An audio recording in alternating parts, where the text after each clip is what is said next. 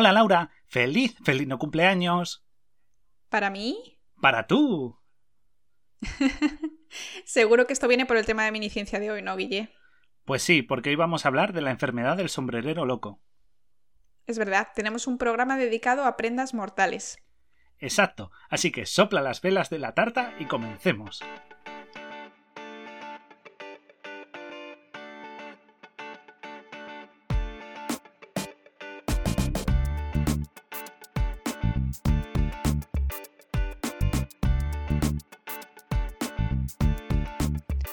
Bueno chicos, pues ya sabéis, somos Laura y Guille en el camarote de Darwin y esperamos que os guste nuestro episodio de hoy de ropa mortal.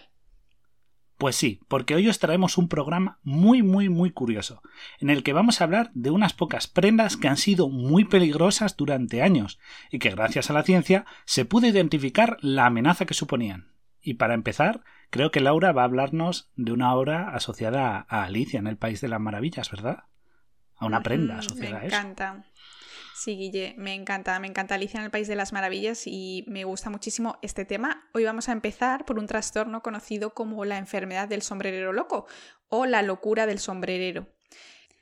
Y es que seguro que todos nuestros polizones oyentes recuerdan este, este personaje del libro de Lewis Carroll que apareció en la famosísima novela de Alicia en el País de las Maravillas, que recomiendo a todo el mundo que, se lea porque es muy cortita y muy, muy bonita.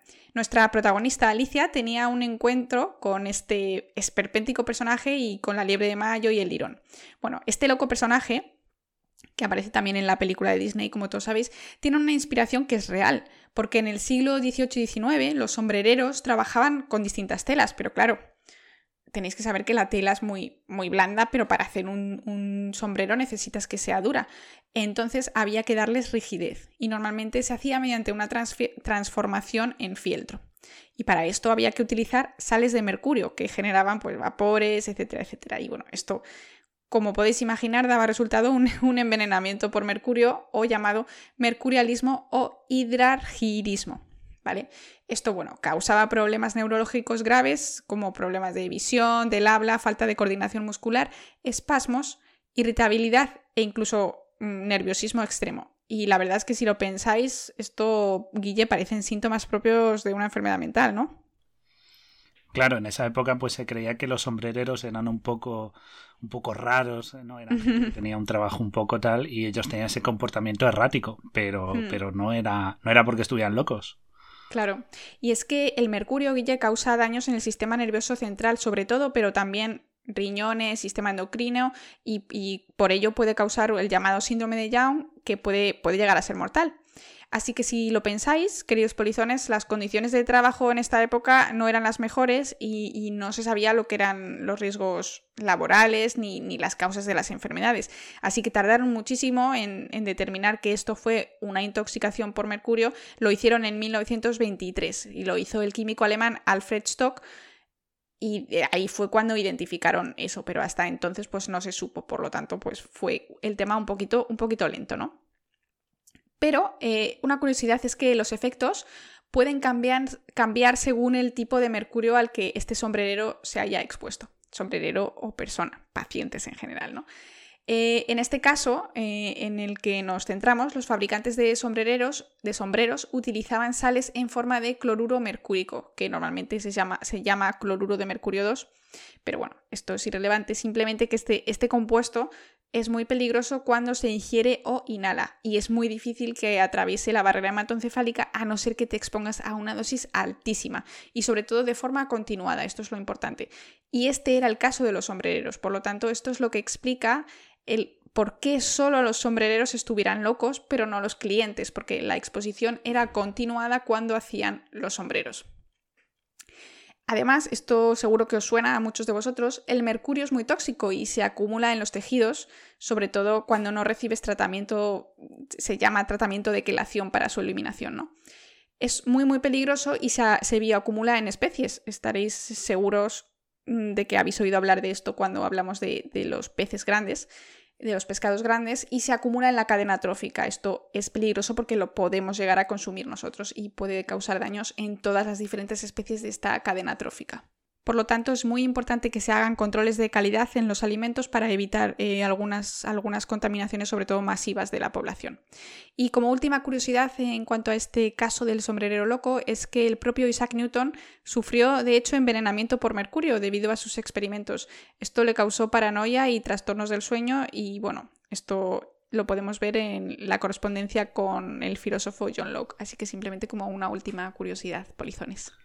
Pues sí, ya veis que el sombrerero no estaba tan loco, era una víctima del trabajo, como, como lo somos todos. Por cierto, si queréis a, saber más sobre otras personas que han sido víctimas de su trabajo, podéis ver el capítulo dedicado a las chicas del radio de miniciencia de este mes. Pero bueno, vamos a pasar a. Ya hemos hablado de prendas, y de una prenda, ¿no? Y ahora vamos a hablar de colores, porque hay unos colores que son un poquito peligrosos y también traen, traen desgracia. En este caso vamos a hablar de nuestros dos colores favoritos, el azul y el verde. Y voy a empezar por el verde, precisamente porque es muy muy peligroso. El verde es tan peligroso que llegó a matar a Napoleón, dice el color verde. Y no, esto no es ninguna ninguna cuestión de brujería. Ahora os lo voy a explicar.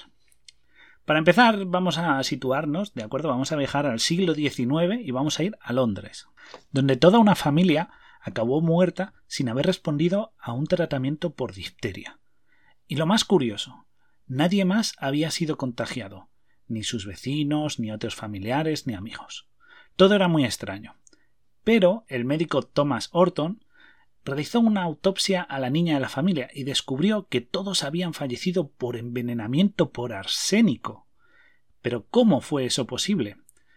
Pues la respuesta está en que esta familia tenía mucha afición por el color verde, concretamente por un color muy popular, perdón, que era el verde París, que consiste en un compuesto de acetoarsenito de cobre. El cobre aporta el color, ese color verdoso, que es el responsable pues, de teñir paredes, de teñir también pues alfombras, tapices. Y luego por otro lado estaba el arsénico, que ellos no sabían que les iba a causar la muerte. ¿Y cómo les causó la muerte? Pues la explicación está en la humedad. La humedad del ambiente, y recordemos que en Londres hay bastante humedad, extrae el arsénico del tinte y lo volatiliza. De tal manera que se acaba inhalando y por la constante exposición resulta mortal. La intoxicación por arsénico evoluciona desde las náuseas y un dolor abdominal que evoluciona hacia la parálisis del sistema circulatorio, hasta incluso síntomas como la anemia, la leucopenia, cefaleas, convulsiones, parestesia y daño renal que al final, obviamente, desencadena la muerte. Porque el arsénico, al igual que el cianuro, afecta al proceso que, es responsable de la fosforilación mitocondrial, que es la responsable de la respiración celular. Entonces todos estos daños se acumulan hasta que la persona fallece. Y fíjate, Laura, he dicho antes que este color mató a Napoleón. A Napoleón, a un gran emperador. O sea, tú te lo puedes creer. La gente se ha investigado y mucha polémica. ¿Has oído hablar de ello? Pues había oído algo de que habían encontrado restos en su pelo de que parecía ser que había sido envenenado, ¿no? Sí, efectivamente, las muestras de pelo se tomaron allá en 2001 y también se han hecho otras tomas posteriores y se ha descubierto que tenía arsénico en su cuerpo. Pero claro, nadie le pudo haber envenenado, era Napoleón, él controlaba todo lo que hacía. Pues veréis, la causa está en que allá por el año 1815 nuestro querido Napoleón estaba en el exilio en la isla de Santa Elena. ¿Y qué pasó? Pues que decidió pintar todas sus dependencias en un color así como verde tropical, que si lo pensáis, al combinarse con el clima costero que es también muy húmedo, acabó liberando el compuesto químico que le envenenó y le debilitó. Y se ha demostrado, como tú bien has dicho, que en su cabello había restos de arsénico. Aún así, hay bastante polémica a día de hoy, porque también hay gente que no fue la causa, que dice que no fue la causa directa, que también pudo padecer cáncer, pero la verdad es que lo del arsénico se ha demostrado en sucesivas pruebas y en dosis muy muy altas para una persona. Y una curiosidad más para los que les gusta el arte. Este tinte también se utilizaba en pintura. Y algunos autores, como por ejemplo Cézanne, Manet o Van Gogh, lo utilizaban en sus obras. Y actualmente estas obras todavía contienen restos de esa pintura con arsénico. Y aún así hay que manipularlas con bastante cuidado, Pero no os preocupéis, si alguien es coleccionista de arte no se tiene que asustar, porque es verdad que aunque se conserva restos de este compuesto, el arsénico pierde su efecto según pasan los años, aparte de que se ha podido volatilizar con la humedad, así que podéis yendo a disfrutar a los artistas impresionistas favoritos, podéis irlos a ver e incluso comprar cuadros que no os vais a envenenar. Mm, podéis pasaros a ver nuestra colección de cuadros que tenemos aquí en el camarote de Darwin, ya que somos extremadamente ricos. Exacto, somos muy ricos. Lo veréis en el próximo podcast, la razón por la que somos tan ricos. Bueno, Guille, pues yo te voy a contar sobre mi color favorito. Ya sé que el tuyo es el verde, pero es que el mío es el azul. Y vamos a contar también qué tiene el azul de peligroso, ¿no? El azul viene por azul de Prusia, pero bueno, también a veces es llamado azul de París, azul de Berlín, que al parecer en su momento no tenían muy clara la nacionalidad del origen del tinte azul. Eh, este azul específico fue descubierto por Heinrich Diesbach eh, en Berlín en 1704 y fue muy utilizado para teñir los uniformes del ejército prusiano en el siglo XVII. Por esto el tema de las eh, prendas asesinas. Pero bueno, vamos a lo que nos interesa. ¿Es el azul un color mortal? Bueno, directamente no. En realidad, el azul de Prusia es bastante inocuo, pero su base tiene que ver con algo más peligroso. Con él se ha creado un arma química que ha matado a millones de personas y, bueno, Guille ya lo ha mencionado un poquito más arriba, pero hablamos de ello en nuestro programa dedicado a las armas químicas. Me refiero al cianuro, aunque el nombre científico del pigmento es ferrocianuro férrico.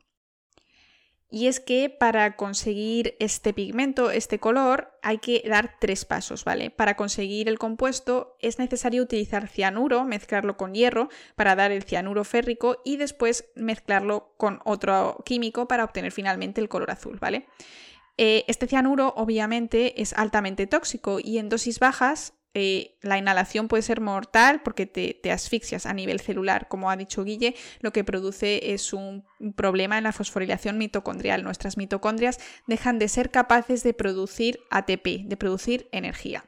Pero bueno, queridos policiones, no os preocupéis porque obviamente, gracias a los métodos que tenemos hoy en día de producción y los sistemas sobre todo de control de calidad modernos, y además, junto a los avances de química, es decir, gracias a la ciencia, se ha, conseguido producir el azul, el tinte azul, de manera muy segura. Además que hay alternativas eh, con otras fuentes, tanto sintéticas y algunas naturales. Esto es un poco más reciente y hablaremos de ello en un programa futuro sobre el azul en la naturaleza. Pero bueno, los tintes que tenemos hoy en día además son químicamente más estables, así que no os preocupéis en cuanto a esto porque no os vais a, a envenenar por cianuro llevando Exacto, no hay que preocuparse, son colores seguros. Lo mismo con el verde. Obviamente el color verde ya no se utiliza. Este, por lo menos el verde París, se dejó de utilizar. Para lo único que se llegó a utilizar después fue como, como insecticida. O sea que no os tenéis que preocupar. Podéis seguir vestiendo verde y azul, que son colores muy bonitos y quedan muy bien para ahora, para primavera y verano. Pero bueno, vamos a terminar con una prenda súper, súper, súper curiosa que es, yo creo que de las más peligrosas y de las que por suerte ya no se usan. Me refiero al por supuesto conocido y ya en desuso cinturón de castidad. Pero bueno, Guille, ¿en qué siglo estamos? Por favor, ¿cómo que cinturón de castidad?